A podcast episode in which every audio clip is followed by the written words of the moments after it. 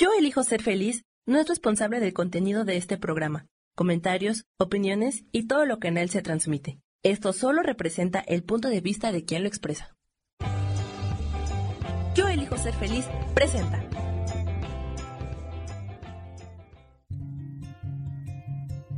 Volver a brillar, volver a sentir vitalidad. Bienvenido al programa.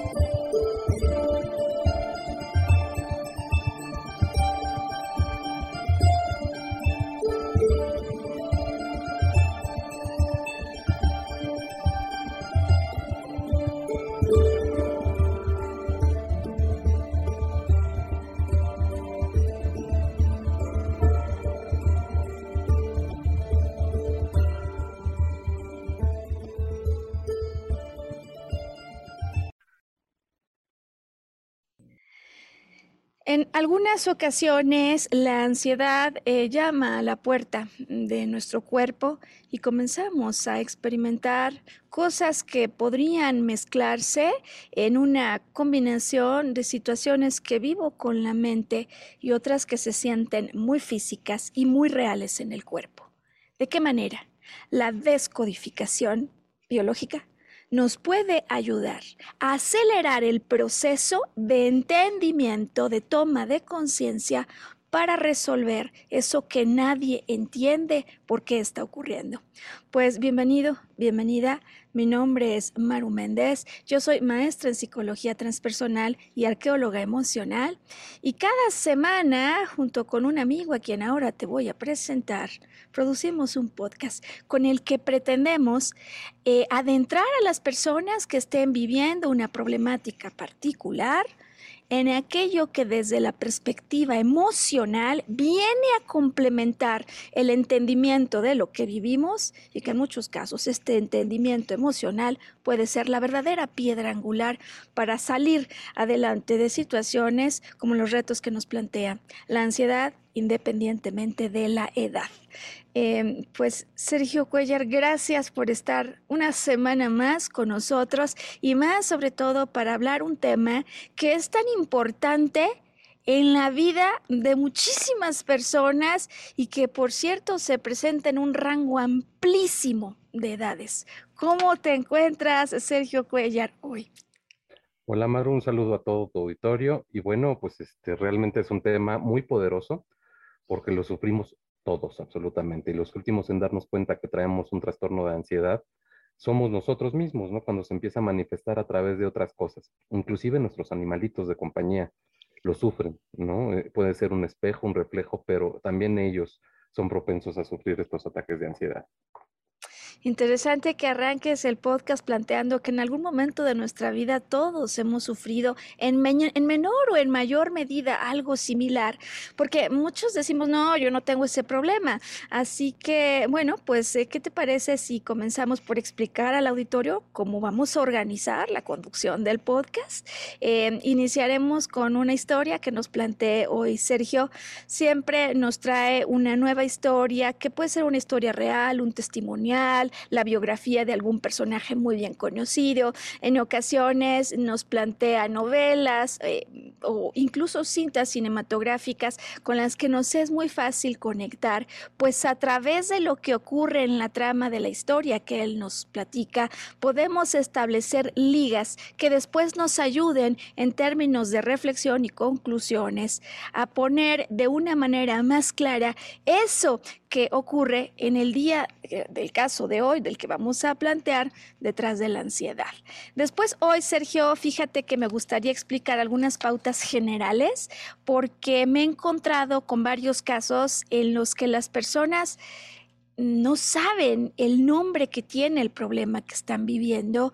Em, a veces sí, hombre, hay la suerte de que hay un psiquiatra que dice que hay un problema de ansiedad o incluso em, en combinación con otras cosas, pero en otras no, eh, como el caso que hoy platicaremos, ¿no?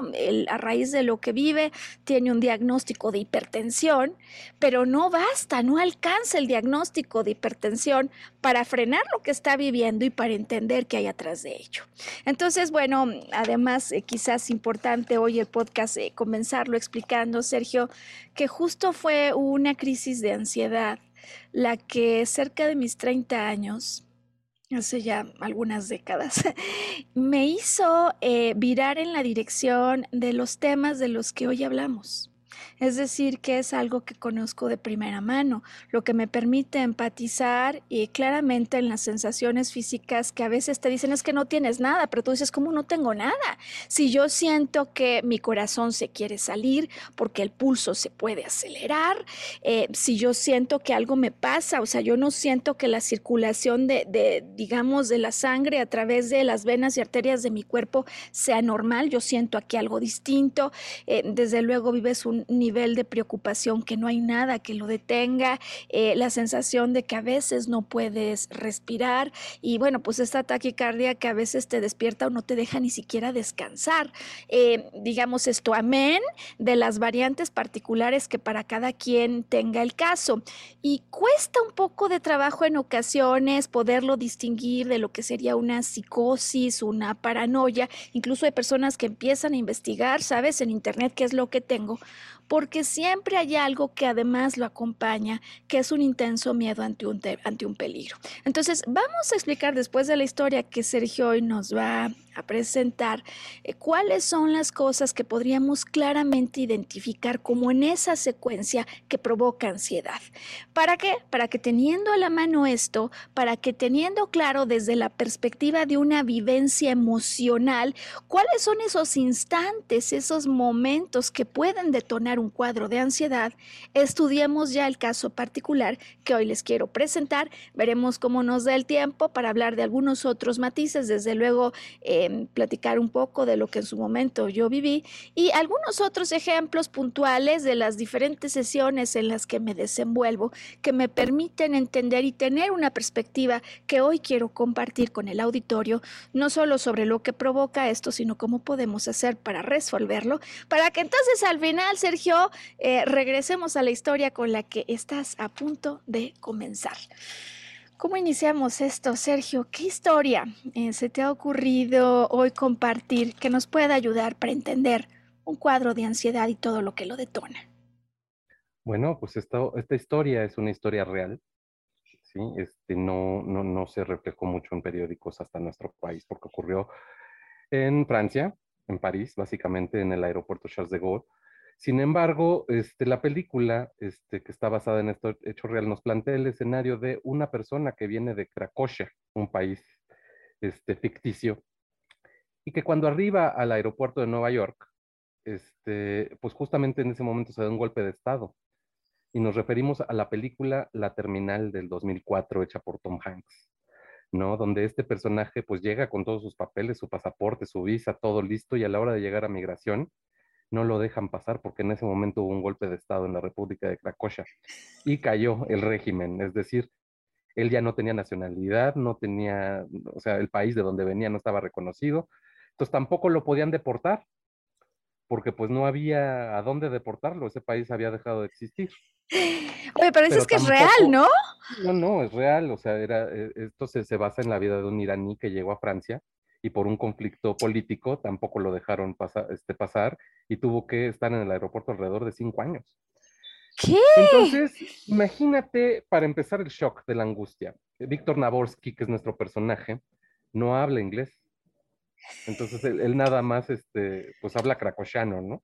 Sí. Entonces, pues no lo dejan pasar y él, así como se da a entender, este, también entiende que no puede pasar, pero no entiende el por qué. Entonces, imagínate primero el golpe este, emocional y la angustia de no se puede comunicar, pero tampoco lo dejan ir. Sí. Pero tampoco lo pueden detener, pero tampoco lo pueden regresar. Entonces él comienza pues a vivir en el aeropuerto. Ni de aquí ni de allá, diríamos, ¿no? Ni de allá, exactamente, ¿no? Comienza a vivir en el aeropuerto y pues empieza a ser amigo de, pues, todo el personal del aeropuerto, ¿no? Ya todo el mundo lo conocía y conocía su situación. Así transcurre el tiempo, él duerme en una, en una parte este, que está en remodelación del aeropuerto, no puede salir, pero pues se mueve como pez en el agua dentro de la, este, dentro de pues estas instalaciones en el aeropuerto de John F. Kennedy, Nueva York. Pasa el tiempo y poco a poco se va haciendo útil este, para toda la gente que, que pues, trabaja en el aeropuerto, ¿no? Hay quien le regala comida, quien le regala ropa, y él va y viene. Él venía con una misión, ¿sí? Fallece su padre, ¿sí? Y su padre le deja como un, un sueño que por favor complete la colección de tarjetas de béisbol. ¿no? Y todas las tarjetas estaban firmadas. Entonces, este, su padre le, le encarga que falta una firma de un jugador muy, famoso que vive en Nueva York en una de las tarjetas. Entonces él viene con esa misión y es más, trae a las cenizas de su papá para que también lo acompañen. Entonces imagínate todos los vaivenes que tiene la película y toda la serie de, de, cosas que le pasan dentro del aeropuerto. ¿Qué es lo que ocurre? Esto, un año, un, un, un año de, después de todos estos sucesos, la, crisis política de Cracovia se, se este, resuelve pero pues él está aferrado, ¿no? A esta idea de, este, necesita cumplir su, su misión, pero tampoco lo dejan pasar. Y un buen día, con la bendición de todos sus amigos del aeropuerto, él sale a la calle, a la banqueta del aeropuerto, y ve que nadie lo detiene. Él lo ignora, pero el, el, jefe de migración que conoce perfectamente bien su caso, también lo está viendo por las cámaras y no se atreve a detenerlo. Entonces Víctor toma un taxi y le dice que por favor lo lleve a Manhattan lo llevan a Manhattan. ¿Y qué es lo que ocurre? Es el punto de quiebra de la película, ¿no? Él podía haberse internado en los Estados Unidos, nadie lo había detenido y perderse. Sin embargo, él, su cometido es que le firmen la tarjeta, visita al jugador, le firma la tarjeta y es entonces cuando aborda de nuevo un taxi y le pide que por favor lo lleve al aeropuerto. ¡Qué riesgo! Y la frase final es, ahora voy a casa. Uy. ¿No? Él cumple su cometido y era tan honrado que se, se regresa a su país. Uy. Eh, me parece que está absolutamente llena de símbolos que nos van a ser realmente importantes hoy, porque quizás convenga, en línea con la historia que nos acabas de plantear, Sergio, hablar de tres eh, factores que desencadenan en términos de lo psicológico y lo emocional un cuadro de ansiedad. En primer lugar, tal cual el personaje del que nos has hablado en la terminal, em, yo deseo lograr o conseguir algo, pero enfrento obstáculos que me impiden alcanzarlo. ¿no? Yo quisiera conseguir algo, pero hay obstáculos que me van a impedir alcanzarlo. Es más, en momentos determinados, esta es una de las constantes que más he visto yo a lo largo de las consultas, ¿no? El trabajo eh, con personas que se acercan con estos cuadros. Yo quisiera lograr seguir aferrado a algo o a alguien, ¿no? Es un logro con mucha frecuencia, el tinte particular es yo quisiera, lo que yo quiero lograr es seguir aferrado a algo o a alguien.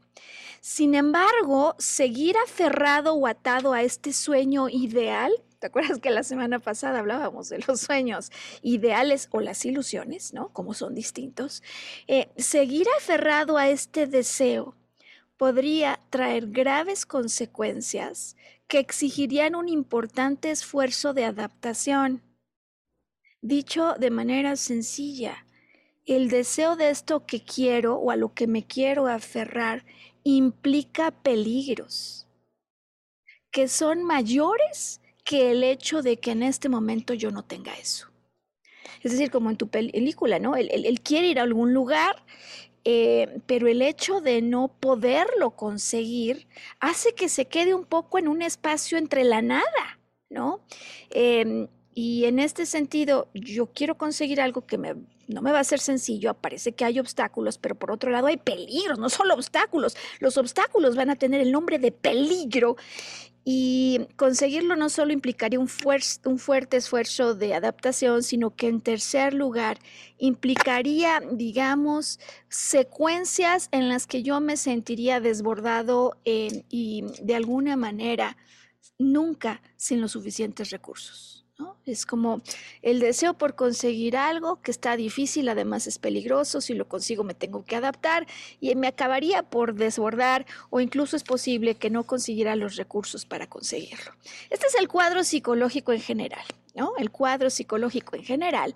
Em, y, y, ya particularmente me gustaría plantear esta secuencia que estoy segura, Sergio, que el auditorio que que conecte con nosotros, le puede ayudar a esclarecer de una manera, digamos, secuencial y estructurada lo que está pasando. Em, cuando sentimos ansiedad, angustia, dices, incluso a veces a lo mejor mi mascota, ¿no? La siento, hay quien dice hiperventilando, o yo mismo me doy cuenta que estoy demasiado acelerado, acelerado en mi pulso, acelerado en que de alguna manera parece que me estoy esforzando para conseguir algo. Eh, y esto podríamos estar hablando de una sensación de angustia en su mínima, en su mínima expresión. Eh, pero yo he hablado hoy de un peligro, un peligro que percibo, puede o no ser real. Simplemente yo percibo un peligro. ¿Por qué me angustio, Sergio? Aquí está la clave. Porque creo que no voy a poder confrontar eso porque creo, y eso me hace sentir muy mal, que soy impotente para afrontar esto o porque además, y aquí es donde se genera un bucle, quizás si fuera capaz de conseguirlo, quizás sí, pero el problema es que conseguir esto supone para mí amenazas que realmente, en el fondo, no deseo, no deseo para mí.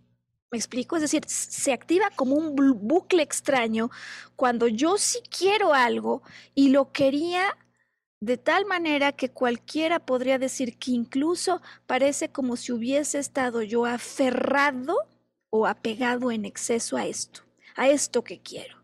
Lo quiero tanto, estoy tan aferrado, pero al mismo tiempo veo que lo que implicaría lograrlo me amenaza de manera grave, que me quedo en ese impas como casi cuando alguien muere. ¿En qué sentido?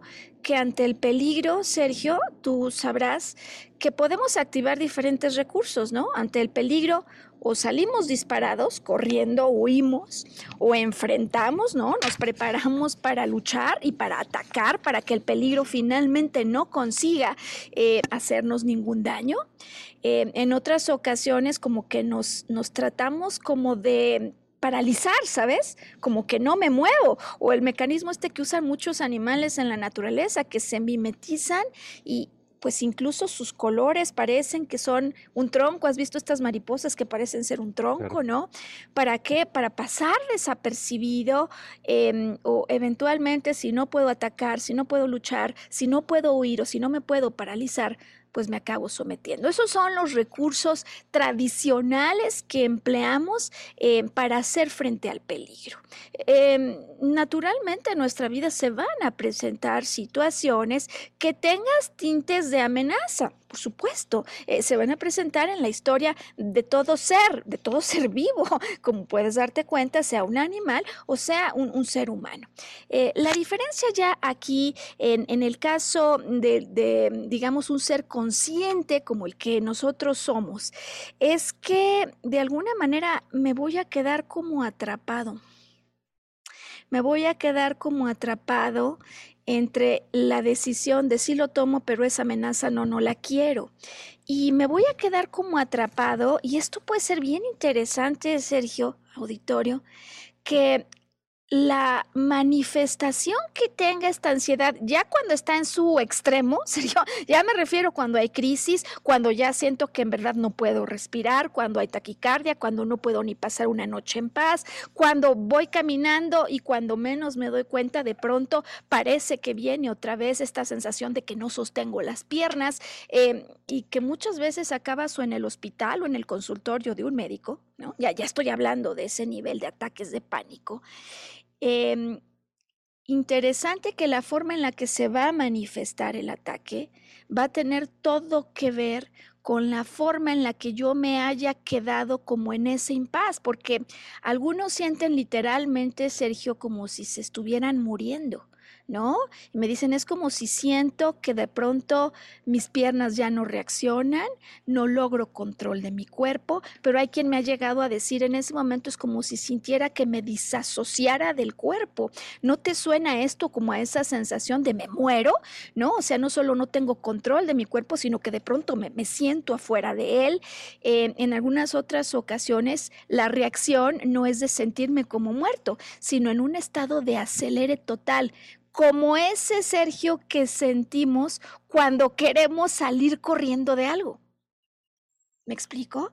Entonces, eh, el peligro que yo veo, el peligro que yo enfrento, normalmente esta es la situación que diferencia la sensación de angustia en una situación, digamos, controlable y en una que se nos escapa ya de las manos.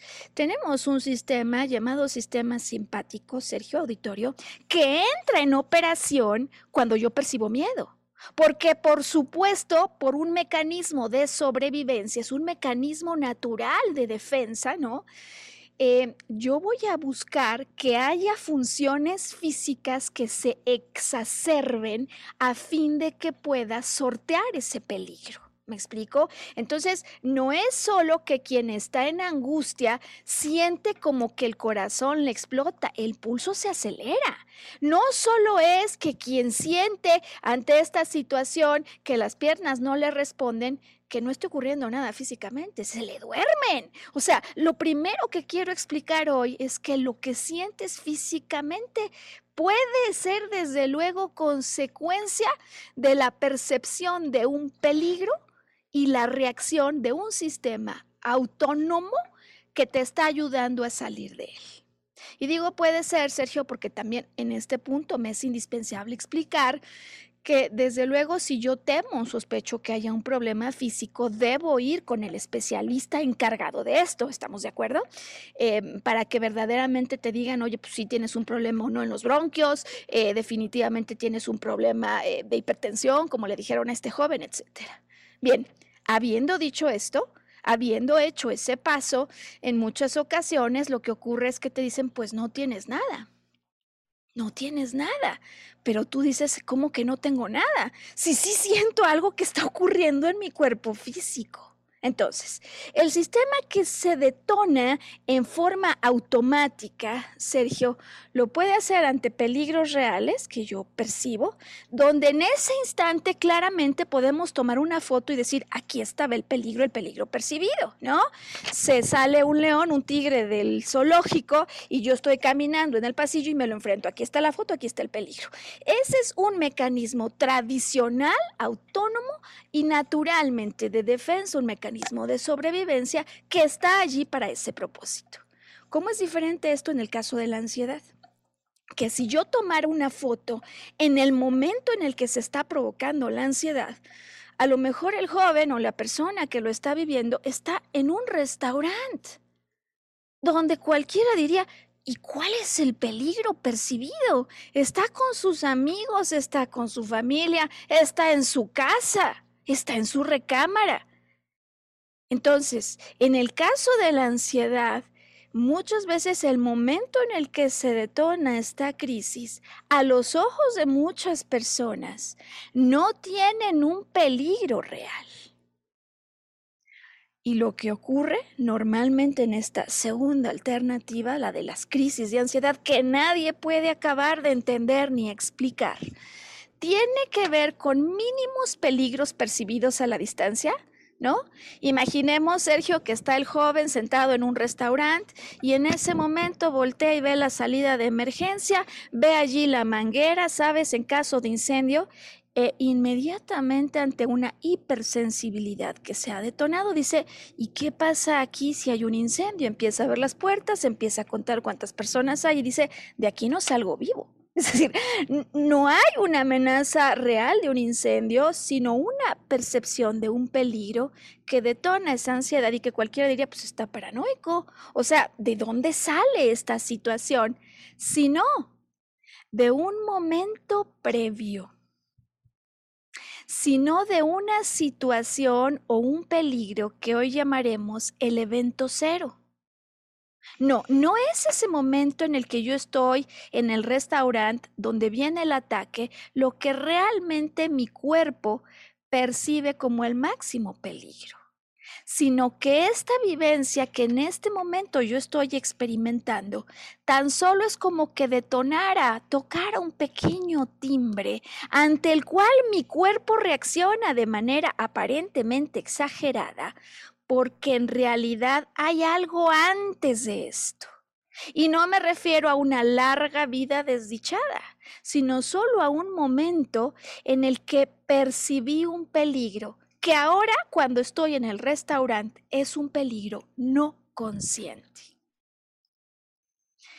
En resumidas cuentas, con esta pequeña introducción, lo que quiero yo explicar es que la ansiedad es un estado que surge ante la aparente percepción de un peligro que en realidad solo está ligado con un gran peligro que yo percibí en algún momento y que ese momento cero no acabó de ser liberado de mi cuerpo. Tengo una emoción que subyace aquí como si fuera un, un, volcán que quiere hacer erupción y que va a estar buscando otros momentos para poder emerger, para que lo deje afuera, para que al dejar afuera lo que entonces ocurrió, pueda hacer las paces con ese peligro, así como el personaje de la película de la terminal, y verdaderamente me pueda yo, al enfrentar a eso que dejé hace mucho tiempo atrás, cerrar bien, saber si debo desapegarme de eso, de lo que a lo mejor en algún momento determinado no me pude despedir, no pude soltar bien, o si más bien allí está mi casa, ¿no? Finalmente el personaje que nos has dicho va, entrega algo que por cierto ni era suyo, no estaba en su corazón, era la misión que le había entregado papá, pero cuando termina el film dice, yo quiero regresar a casa, quiero regresar a mi corazón.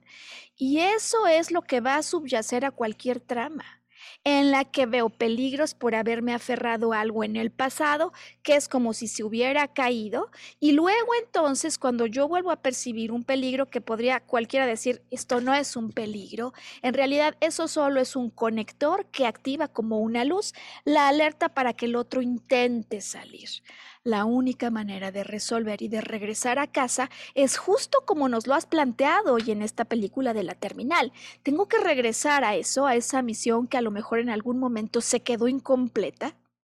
Tengo que poder hacer eso que sentía que no podía lograr, o por lo menos tengo que volver con el pensamiento a la memoria de ese evento, para que al comprender era mío o no era mío lo que se cayó ¿Estaba allí o no estaba allí mi corazón? Simplemente se cayó porque yo no tenía suficiente experiencia, porque hice cosas incorrectas. Y de lo que se trata es de no desistir.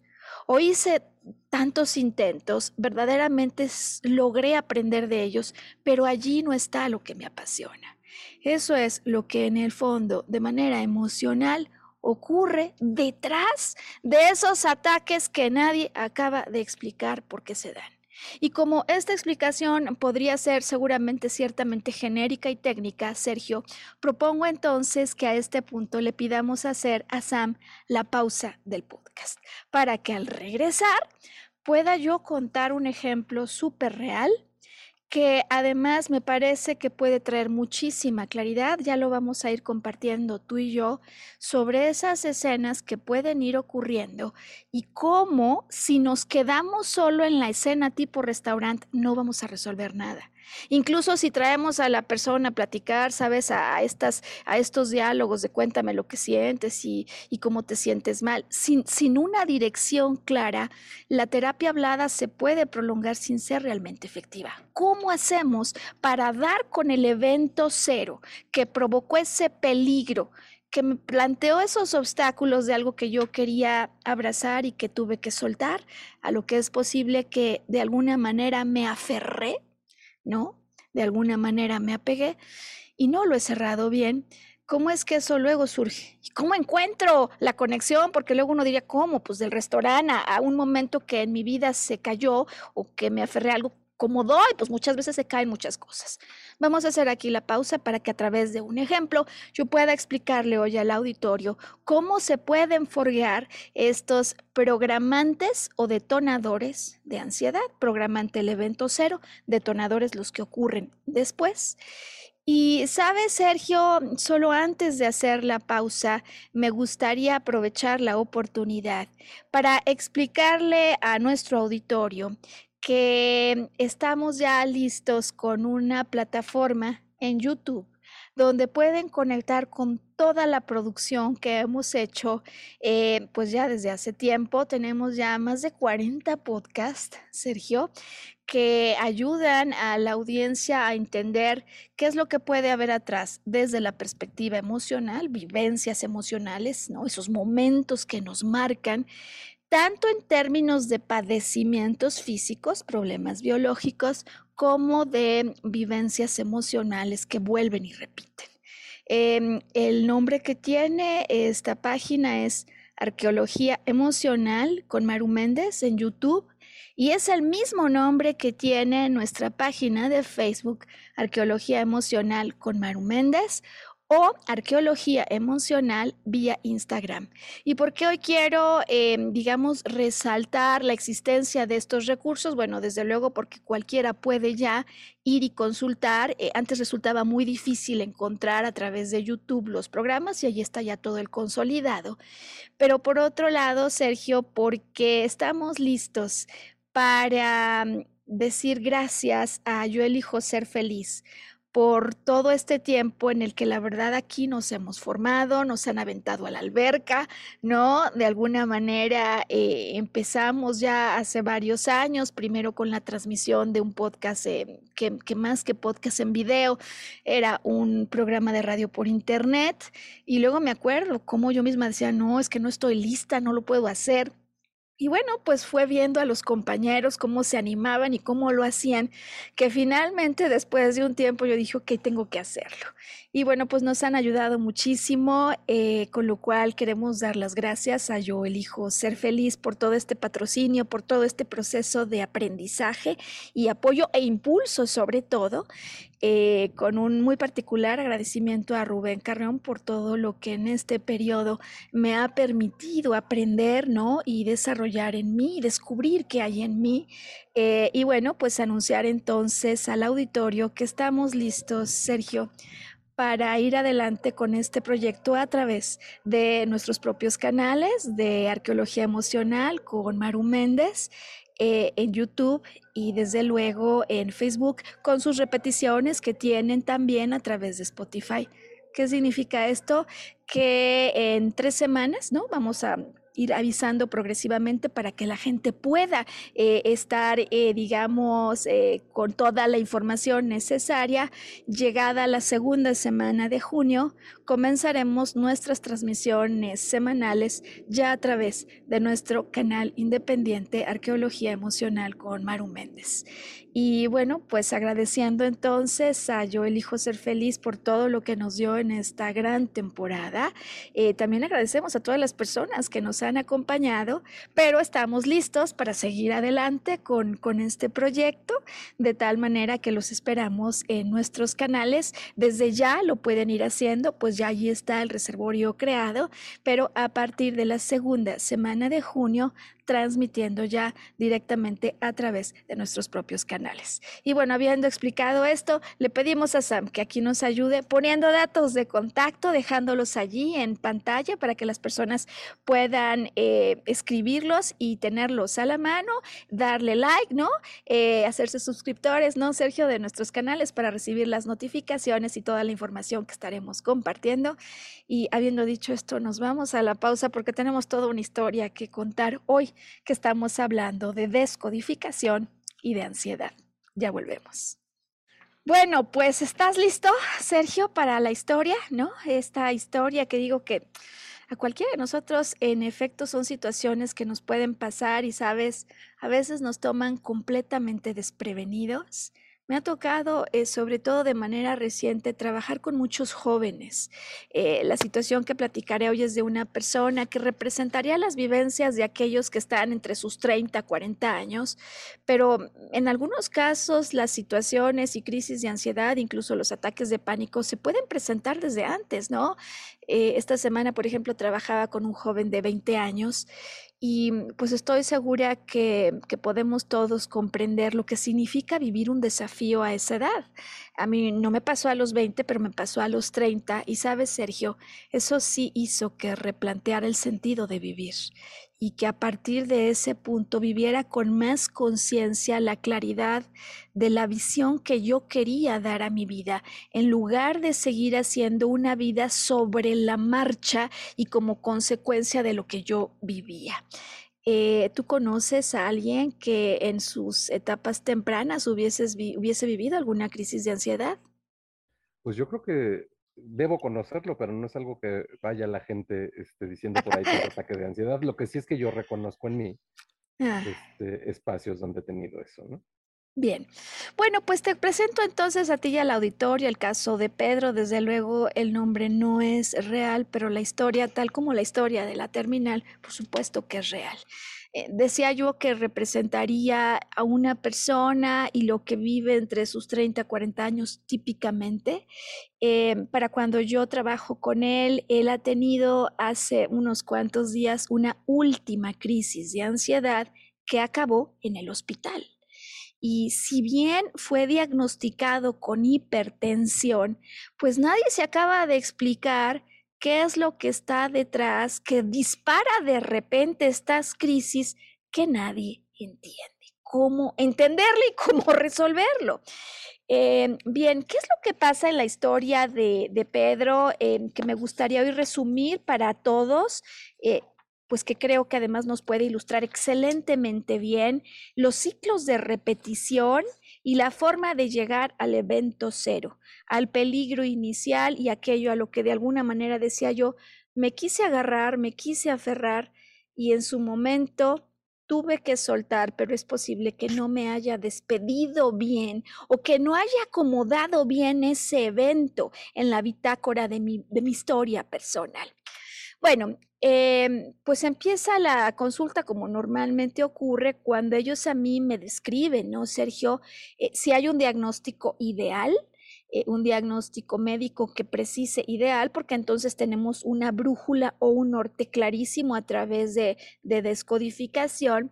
Em, y bueno, pues en otros casos, digo como en este, pues el diagnóstico es de hipertensión que eso podría resolverse desde luego y, se resuelve, pero el asunto que en este momento a él lo tiene eh, descontrolado y con ganas de tener una consulta y, que busca como objetivos resolver es esta sensación. Eh, él no le pone el nombre de ansiedad, pero sí me comparte lo que está sintiendo. Eh, trae desde hace tiempo una sensación que no puede ni acabar de explicar por qué, pero es como si tuviera que huir de un peligro. Eh, y uno diría, pues ¿cómo? ¿Cuál peligro si la última crisis que lo llevó al hospital arrancó justo en la imagen de ese restaurante como el que yo hablaba al iniciar el podcast? Eh, él está en el restaurante en un ambiente muy familiar, eh, es decir, no hay ningún atraco, no hay ningún incendio, es decir, una escena común y corriente en un día normal, que para él no es un momento común y corriente. Cuando se empieza a sentir realmente mal, mareado, eh, se levanta, se va al baño, como hacemos, ¿no? Un poco de agua, ya sabes, para tratar de, de retomar control de lo que me está físicamente ocurriendo y me explica cómo no se puede ni siquiera sostener en la silla y me dice, no sentía ni las piernas ni las manos. se empieza a quedar como que su cuerpo dormido, no reacciona y por supuesto, como puede, pide ayuda se lo llevan al hospital. Eh, ya sabemos que la historia del diagnóstico, pues es que termina en hipertensión, sale de allí, pero sí me puede además decir que tenía mucho miedo, la respiración totalmente exacerbada y que hay un peligro allí o la sospecha de algo que le acecha, pero no puede ni siquiera explicar por qué. Y nadie digo que lo entiende porque como en un restaurante. Así que, bueno, no tenemos un diagnóstico específico, pero ya sabemos que hay miedo, que hay la percepción de un peligro, como si tuviera que huir, fíjate, huir de él, eso sí lo alcanza él a saber, y que además está exacerbando eh, la respiración, eso sí lo sabemos, y que el cuerpo se duerme. Este preámbulo en términos de síntomas, ¿no? Dolencias, podríamos decir, ¿no? Sensaciones, nos empieza a permitir sospechar como una hipótesis de trabajo el que aquí hay ansiedad. Y por lo mismo, lo primero que hacemos, como sabes, es verificar no solo cuándo fue la última vez, está claro que fue en el restaurante, sino cuándo empezó eso. Si pudiera él ayudarnos a entender cuándo empezó, ¿se acuerda? Eh, como hace unos 6, 7 años. Fíjate, curioso en la escena, también está acompañada de gente, acompañado de gente querida. Eh, en, las, en la última son familiares, en la primera son amigos, es decir, estos eventos pasan cuando él está de alguna manera asistido, acompañado. Eh, hace seis, siete años, em, él eh, pues de alguna forma siente que las manos se le engarrotan y no siente ni pies ni manos, es decir, que el síntoma se empieza a repetir. Normalmente, ¿te acuerdas que decía? La forma en la que se manifiesta esto siempre va a ser muy parecida y parecida a lo que yo vivo, porque puede ser distinta de otra persona, pero él en su caso está el asunto de las manos, algo en, en el estómago, Em, y viene, viene de una fiesta, ¿no? O sea, cuando empieza todo este cuadro es en una fiesta, él sale de la fiesta acompañado por sus amigos, toma un auto, eventualmente tiene que parar el auto y dice, no puedo más. ¿no? No puedo más, sus amigos lo ayudan. Interesante porque es la segunda vez donde hay amigos de por medio, gente querida, que está para asistirlo. Em, en términos del recorrido de estos síntomas en el tiempo, puede también darse cuenta que no solo ha ocurrido esto hace una semana en el restaurante, hace seis o siete años al, estar en esa fiesta de la que sale con sus amigos, sino que mm, quizás de manera pues reciente, será, mes y medio por allí, eh, estando en una fiesta con unos amigos. Él bebe un poco más, ¿no? Eh, de lo debido, Em, y por cierto, en esa otra ocasión, Sergio ya ni se acuerda qué pasó, solo sabe que acaba en el hospital. Ahora bien, si nos quedáramos allí, Sergio, nadie le acabaría de entender a la historia. Porque no me digas que no, cuando estás en una fiesta te la estás pasando súper bien. O sea, bueno, a ver, normalmente, ¿no? Si estoy en una fiesta con los amigos y estoy en, una, en un restaurante, se supondría que por lo pronto yo no sé si me la paso espectacular, pero ¿por qué tendría que haber allí la percepción de un peligro? Y el asunto es que ese ambiente donde esto se presenta puede confundirnos muchísimo. Porque si nos estacionamos allí, esto no se puede explicar por más que trate de convencerlo que no hay peligros, por más que trate de decirle, a ver, respira profundo, eso quizás me ayude a sortear, ¿no? Entrar en profundidad de respiración, sin duda, es como el recurso de primeros auxilios de emergencia. Pero esa respiración profunda y prolongada y rítmica que me ayuda a salir por lo menos del momento, no va a detener que esto se esté repitiendo si yo no hago un trabajo de arqueología emocional para entender qué fue lo que pudo haber pasado hace tiempo atrás. Entonces, ¿qué es lo que vamos a hacer para poderlo ayudar a él y a todas las personas que conecten con este podcast que estén viviendo un tema de ansiedad? Bueno, vamos a tener en mente y frente a nosotros, Sergio, que las claves que hay aquí tienen que ver con peligro. ¿Estás de acuerdo? Decíamos, ¿hay algún peligro o hubo algún peligro en algo que yo quería mucho? Yo quería algo, me quería aferrar a algo o quería no soltar a alguien o a una situación, pero eventualmente en el pasado la tuve que dejar. Y el problema además es que esto se repite otra vez, es decir, alrededor de esos seis, siete años en los que en la fiesta se le paralizó el cuerpo. Alrededor de ese mes y medio donde de pronto acabó en el hospital. O alrededor de esa última escena en un restaurante donde de pronto no siente ni las manos ni los pies. Alrededor de cada uno de esos eventos, tuvo que haber algo en su vida que tuviera estas características. Yo estaba conectado con algo, con alguien. Seguir conectado hubiera significado un gran peligro y por lo mismo es mejor soltar ese peligro, pero por un tiempo me quedo ciclado. Es tanto lo que quisiera seguir con esto, pero tanto el peligro que supone para mí. Es más, el peligro puede ser un problema más grande que tenerlo, que la fuerza del deseo por tenerlo y la sensación de sí, pero no puedo, genera este bucle atrás de cada una de estas crisis o de estos momentos tuvo que haber habido una percepción de peligro, pero al mismo tiempo el deseo de lograr o de conectar con eso. Y esta sola explicación, Sergio, es la que inmediatamente detona claridad en las personas que están atravesando por el cuadro de ansiedad. ¿No te parece interesante? Em, ¿Cómo ves no, esto? Completamente, no, o sea, existe siempre un, en mi pueblo le dicen el que, ¿cómo? El, que se quemó con leche hasta el requesón le soplan, ¿no? Es decir, existe un antecedente que te marca y cuando se repite la secuencia de patrones, entonces tú le tienes pavor a enfrentar una situación similar. Sí, sí, y me gusta la palabra que empleas de antecedente porque es la que no vemos. Y el antecedente que está allí es el que explica la aparente falta de coherencia de lo que está ocurriendo.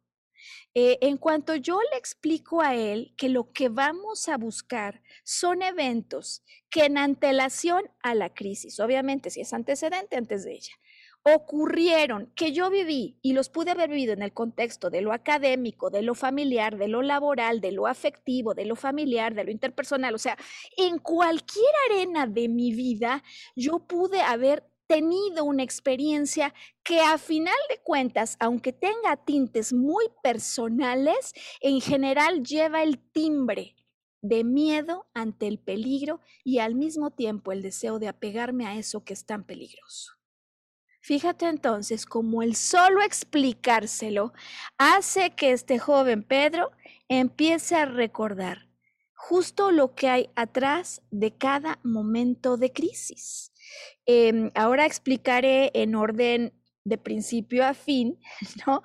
Cómo se construyó esta historia, eh, que muchas veces durante la sesión no es que surja tan cronológicamente exacto, ¿no? A lo mejor brinco de la escena del restaurante a lo que pasó hace seis años, luego regreso a lo que pasó hace un mes y medio y luego regreso al principio. Bueno, yo ahora les voy a explicar, ya que tenemos todo esto entendido, cómo se da la secuencia del momento cero a su vida actual. Pero con esto solo quiero explicar cómo siempre, no importa si pasó hace un día, una semana, dos meses, tres meses, es importante explorar como si estuviéramos haciendo eh, una excavación eh, eh, emocional, arqueológica, lo que pudo pasar alrededor de eso. Fíjate bien, en el caso de la historia de Jorge, eh, por supuesto se acuerda lo que ocurre muy temprano en su infancia. Jorge, como algunos de nosotros, eh, experimenta la separación de sus padres. Recuerda muy bien este punto o este momento en su biblioteca que jala, ¿no? Como que sacamos la imagen de un momento de peligro por algo que quiero y que conseguir lo que quiero sería más peligroso que quedarme así sin eso. O sea, eso se da cuenta inmediatamente y me dice Maru, aquí está. Recuerda y regresa ese momento en el tiempo en el que su padre lo invita a acompañarlo, a convencer a su mamá, pues para que vuelva con ellos que tú dirías, oye, Maru, pues qué peligro hay allí, pues qué increíble, ¿no? Qué emoción, la máxima emoción de un hijo que no tiene a sus padres ya juntos es que a lo mejor en algún punto ellos se puedan volver a reunir, por lo menos la máxima emoción de algunos, ¿no? Y eh, desde luego va con el padre, si quieren que regrese la mamá. ¿Y qué crees? En la historia la trama es que la mamá accede. O sea, la mamá dice, bien, ok, sí regreso. Y pues no habría eh, trama de ansiedad si no hay un conflicto no resuelto, ¿no? El, el, asunto es que cuando la mamá ya está dispuesta a venir de regreso con ellos, una tía la frena. Una tía la frena y le dice, no, ¿cómo? ¿Tú vas a regresar con él? pero tú estás clara que tu esposo o ex esposo ahora tiene otra mujer, por cierto, conocida por la familia, por cierto. Eh, y este no es solo el tema, sino que esa otra mujer ahora va a tener un bebé con ella, tú lo sabes. Ya te puedes imaginar, Sergio, que este es el gran momento cero. Naturalmente, la mamá no regresa con ellos. De hecho, haber conseguido el sueño ideal de que mamá regrese y estemos todos en una armonía, pues ya no es ideal en tanto conozco de este otro asunto. Imagínate a mamá al lado de papá que tiene además otra señora con quien va a tener un hijo. El peligro de conseguir este sueño de regreso hace que me quede en el bucle de sí lo quiero, pero no lo quiero. ¿Me explico? Es decir, naturalmente allí se programa la posibilidad de una crisis de ansiedad. Se programa, es muy temprano en su vida. En ese momento no es que venga la crisis. Claro, por supuesto, en ese momento él siente como si se muriera. Siente que no lo pueden sostener sus piernas. ¿Me explico? Es decir, se vive una mini representación en el punto de su infancia en el que las condiciones de salida están listas, la mesa está puesta. ¿Para qué?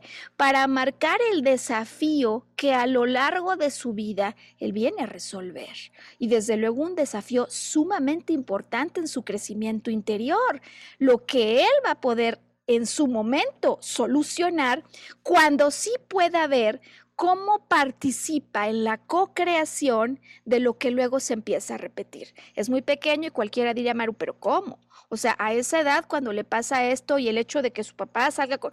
podría escapar de su control. Y estamos de acuerdo, Sergio, que normalmente hay un primer evento cero, normalmente en la infancia, que escapa a nuestro control. Solo establece el desafío para que a partir de allí inicie una trama. Decía yo que por supuesto que él alcanza a hacer un excelente trabajo de arqueología emocional para escarbar y entender qué pasó hace 6, 7 años cuando estas crisis empezaron, qué pasó eh, antes de ese mes y medio cuando vino otra crisis y qué pasó hace unos días o antes alrededor de ese tiempo que acabé otra vez en el hospital. Y aquí te tengo la secuencia, que es como cuando se abre la escena y uno no puede acabar de creer cómo pueden ser eventos algunos que aunque tienen personajes distintos, son tan parecidos. Fíjate que el evento siguiente, digamos, el, que continúa el cero, ¿no? El cero es tu gran antecedente, como hoy le has dicho. El evento uno pasa hace seis, siete años, cuando él todavía estaba, pues, terminando sus estudios universitarios, eh, con una novia a la que ama. Él tiene una novia a la que ama eh, y con quien, sin embargo, la historia ya era larga, o sea, era una novia de hacía siete años y con quien no todo se, se acababa de sentir bien, ¿sabes? Eh, Pedro me dice, Maru, sí me doy cuenta que me cuesta mucho trabajo a veces soltar las cosas, soltar las ideas, soltar las relaciones. Eh, pues simplemente evitar ese apego que a veces no puedo evitar. Em, ¿Por qué? Porque es como si sintiera inconscientemente que hay algo que él tiene que hacer y que soltar estaría mal. Sin embargo, hay algo en esa relación que no se siente bien. Eventualmente un día, otra vez ocurre un evento que nadie vio venir. Entra a una plaza pública a plena luz del día y ve a su novia con alguien, no solo tomando un café, que puede ser, sino dándose unos besos. Exacto. Em, toma el teléfono, le habla, no le contesta. ¿Cómo crees que se siente? No, pues completamente angustiado. Como si se muriera. Es interesante lo que dices, porque desde luego la angustia está, pero en ese momento lo primero que hay no es la crisis de ansiedad. Fíjate, importante que lo digas, qué bueno que lo mencionas. Uno diría, en ese momento donde viene el shock, eh, pierdo el control, vuelvo a sentir el cuerpo que, que, se, me, que, se, me, que se me queda eh, sin control y voy al hospital. No, Fíjate, no pasa en ese momento. En ese momento lo que se vuelve a detonar es la sensación de un terrible peligro. Fíjate cómo está la constante, la tonada de la que hemos hablado hoy, que acompaña siempre a un caso de ansiedad. La tonada está, el peligro allí está. Si sigo con ella, salgo con alguien que no es fiel conmigo. Ahí está el peligro. Por cierto, dice, con razón hablaba tanto de su jefe de trabajo. Es decir, que yo sí lo veía, sí lo sentía, ¿no? El afecto con el que se expresaba era como algo más allá de, la relación típica con un jefe. Pero de alguna manera eh, yo me aferraba a ella, a una relación que ya no estaba dando para tanto. ¿Cuándo viene la crisis de ansiedad? Eso lo dejo allí, se queda allí, el bucle está pues puede venir cuando a lo mejor en unos días, Sergio, me voy a la fiesta con mis amigos. Y estando en la fiesta, alguien me pone una cuba bien cargada, luego voy por otra, luego voy por otra, y de repente yo percibo que si sigo así va a haber peligro.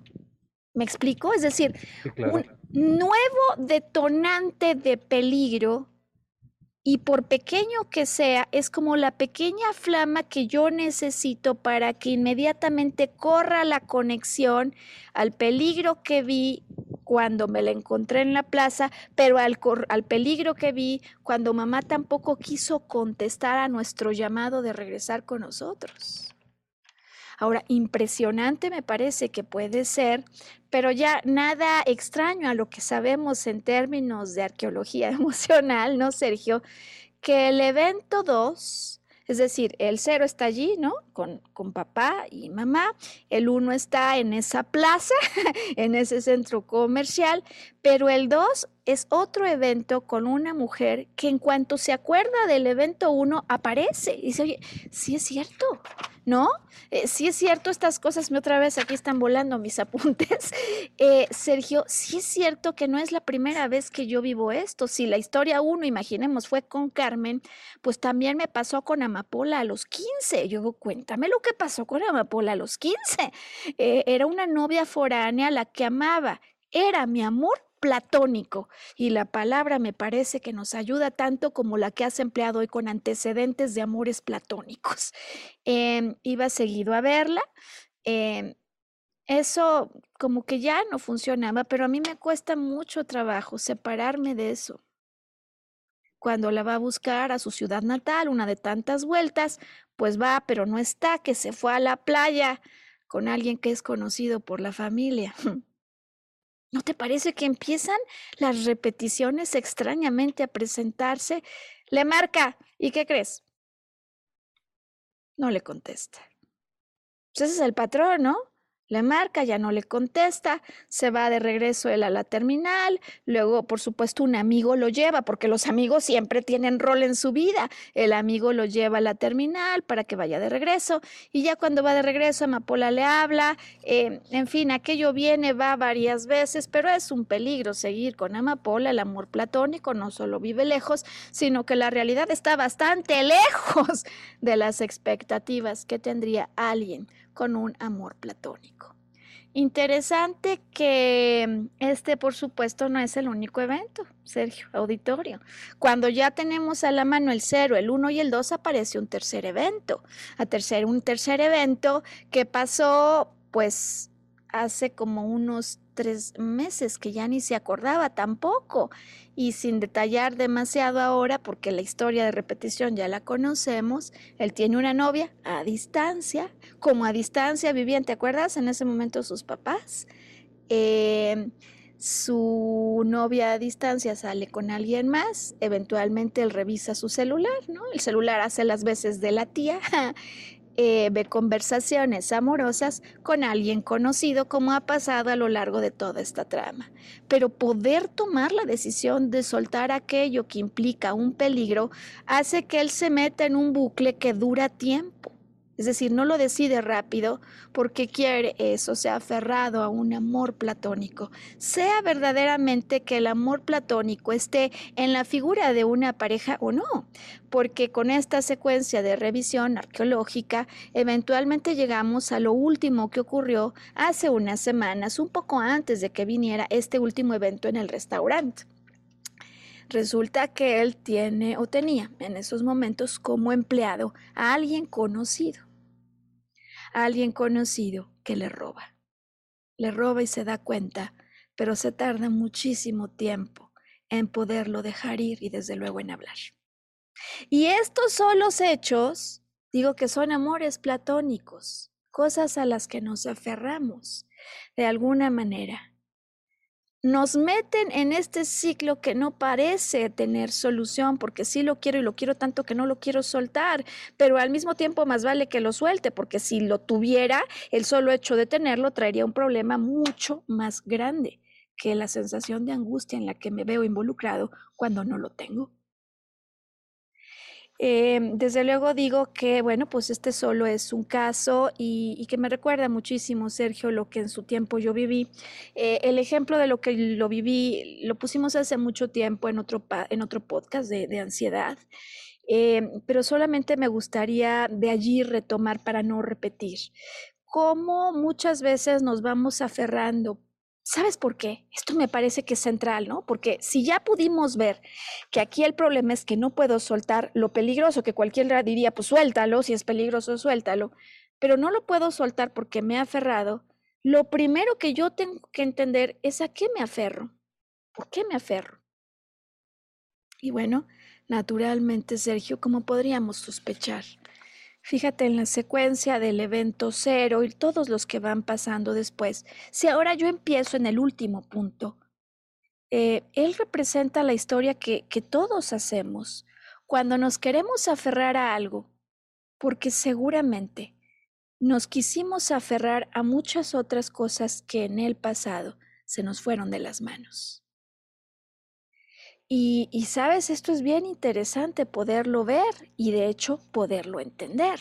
Em, hace poco decía, trabajaba con un joven que me explicaba cómo estaba tratando de defender un sueño, como hace un joven, ¿no? Cuando está tratando de definir el camino académico, el camino profesional y por alguna razón ese sueño se le desploma. Y a veces quisiéramos culpar a lo que ocurre alrededor, ¿no? El COVID, la guerra de Ucrania y Rusia, o sea, empezamos a pensar que todo lo que rodea a ese momento de derrumbe que no pude evitar es algo muy puntual. En lugar de reflexionar que todo lo que se cae, que todo lo que se va de nuestras manos, en realidad si se va, es para que podamos aclarar el camino de lo que hace al corazón vibrar. Curioso que eso a lo que él se quiere aferrar se cae, pero por cierto no lo hacía feliz, como a Pedro, ni a Amapola, ni Carmen eventualmente lo hacían feliz, o como a mí en su momento no me hacía feliz la persona a la que yo me quería aferrar. ¿Por qué nos aferramos? Porque seguramente hubo una historia y un punto cero de algo que se me cayó de las manos que no he acabado de soltar, de lo que no me despedí bien o donde no acabé de hacer las conclusiones correctas. Se me fue algo que era mío, realmente lo quería con el corazón, respondía a lo que anhelaba yo de corazón porque si eso respondía a mis anhelos, pero no se dio, posiblemente esa no era la circunstancia, pero hay algo más que yo puedo hacer, replantear en lugar de soltar y buscar ese camino del corazón sin aferrarme a una situación particular, ya sabiendo cuál es la ruta que a mí me hace vibrar. Sin embargo, muchas veces es que lo que se cayó ni siquiera era mío, ni siquiera me correspondía y todo lo que toca es poder comprender que la vida, Sergio Auditorio, es un continuo tomar y soltar. Un continuo tomar y soltar para que yo paulatinamente consiga aumentar la tonada amorosa de eso que verdaderamente a mí me hace vibrar. Y pues con este final, Sergio, viendo la hora, se nos ha pasado en esta ocasión el tiempo rapidísimo, em, pero me fui dando cuenta como en el recuento, pues como a muchos nos pasa, muchas cosas te fueron sorprendiendo y seguramente te abrieron como si fuera el telón de realidades con las que a veces nosotros, mm, digamos, no, no convivimos y por lo mismo que nos puede dar eh, este tipo de historias y de ejemplos mucha claridad de cómo enfrentar la ansiedad ¿Qué es lo que, lo que descubres tú en, en, la historia de Pedro y en este podcast de ansiedad que te parezca conveniente en esta última fase poder concluir y compartir con el auditorio? Pues esto es como un telar, ¿no? O sea, empiezas a jalar hilitos y esos hilitos son los que te llevan al punto de origen. Y todo hace sentido, o sea, es de lo más lógico, ¿no? Tú quedas grabado con, lo hemos dicho muchas veces a lo largo de los podcasts, con una impresión original y esa impresión permanece ahí, causando este, el efecto que desencadena cuando algo nos remite a esa situación, ¿no? Entonces, estos, estas, estos temas de ansiedad, este, pues sí, eh, es lógico que vayan atados y concatenados a un detonante, ¿no? El chiste está en saber cómo escarbarle. Y qué mejor este, para escarbarle que pues la arqueología emocional. Sin duda, eh, hay personas que incluso en sesiones a, distante, a distancia, sabes, en el proceso de la sesión logran liberar la emoción del evento cero. Eso fue lo que me pasó con Pedro. Eh, hay otras personas, sin embargo, que pues todo es un proceso, ¿no, Sergio? Además, un proceso totalmente individual, que logran una conciencia, o sea, que pasan a través de la mente. Eh, como la claridad de lo que está ocurriendo, ya se dieron cuenta, si es cierto, hay un peligro alrededor de eso, alrededor de este otro brote y alrededor de este otro brote, puedo ver esos peligros con conciencia y con conciencia decir, ok, no era para tanto. Pero lo que ha detonado todo esto es una emoción que en su momento ni se expresó ni se aclaró. Es decir, atrás de lo que nos genera dolor, muchas veces hay ideas que no son ciertas. Y lo que es fundamental para resolver esto es llegar a ese punto, entender la emoción, si hay algo adentro del cuerpo, permitir que se libere y una vez que se libera, entender lo que me dolió en ese punto para poderlo retar. Ese es el proceso que hay que seguir. Eh, lo cierto es que ya teniendo clara esta manera de ir hacia atrás, cada que hay una expresión tuvo que ocurrir algo de manera emocional, ya tengo la pista. Y al terminar toda esa eh, pues expedición arqueológica, lo que hacemos como lo haría cualquier buen arqueólogo, ¿no, Sergio? Es tomar eso que me rompió en pedazos como si fuera una taza para poderla pegar, y ya sabes cómo hacen en Japón, ¿no? Que rompen la taza que se rompió con oro para hacer mucho más valioso ahora eso ahora que he tomado conciencia y conseguido un replanteamiento distinto a lo que ocurrió. En todo caso, siempre lo que acaba ocurriendo justo es lo que nos describiste al inicio con la película de la terminal. Yo tengo que volver a casa. No importa lo que haya ocurrido y cuán roto me haya sentido en el camino, hay una sola que es la casa que me espera y es la casa de lo que mi corazón anhela. Y habiendo explicado esto, entonces, Sergio, pues estamos listos para despedir el podcast, no sin antes recordar a todo nuestro auditorio que será en la segunda semana de junio cuando empezaremos a transmitir nuestros podcasts ya a través de nuestro canal independiente Arqueología Emocional con Maru Méndez, tanto en YouTube con el mismo nombre en Facebook Arqueología Emocional con Maru Méndez, con la repetición, desde luego, que queda plasmada en YouTube vía Spotify y, eh, por supuesto, con el agradecimiento a Yo elijo ser feliz por todo este tiempo. Pues Sergio, muchísimas gracias. Tu historia de la terminal es espectacular, ¿sabes? Me parece que a quien está viviendo un cuadro de ansiedad, le puede reflejar eso que siente, porque no está ni en Irán, ni en Francia, ni en ningún lugar, ¿no? Está un poco disasociado, como si se hubiera quedado en esa terminal que no me acaba de conducir a donde yo quiero, porque, porque en el pasado algo que quería no se logró. Ahí hay peligros. Pero viví ciclado o vivo ahora ciclado entre a dónde voy, me regreso adelante, atrás, y la única manera es ir, completar la misión a veces solo con la imaginación y poder cerrar el capítulo para ir en camino al corazón. Me encantó tu historia, Sergio. Pues hasta la próxima y estaremos encontrando algo diferente para el tema de la semana siguiente. Seguro que así será. Nos vemos en una semana. Hasta entonces. Gracias.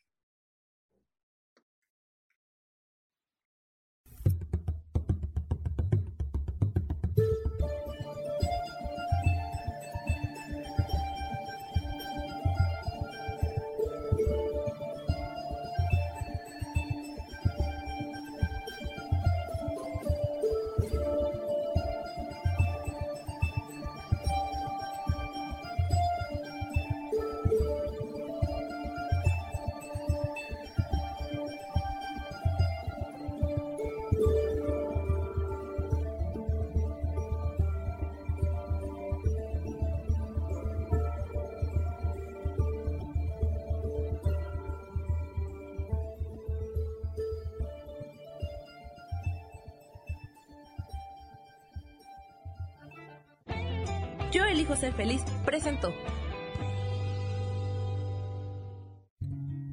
Volver a brillar. Recuperar la sensación de tu poder personal. Nos vemos en la siguiente transmisión de este programa. Esta fue una producción de Yo elijo ser feliz. Derechos reservados.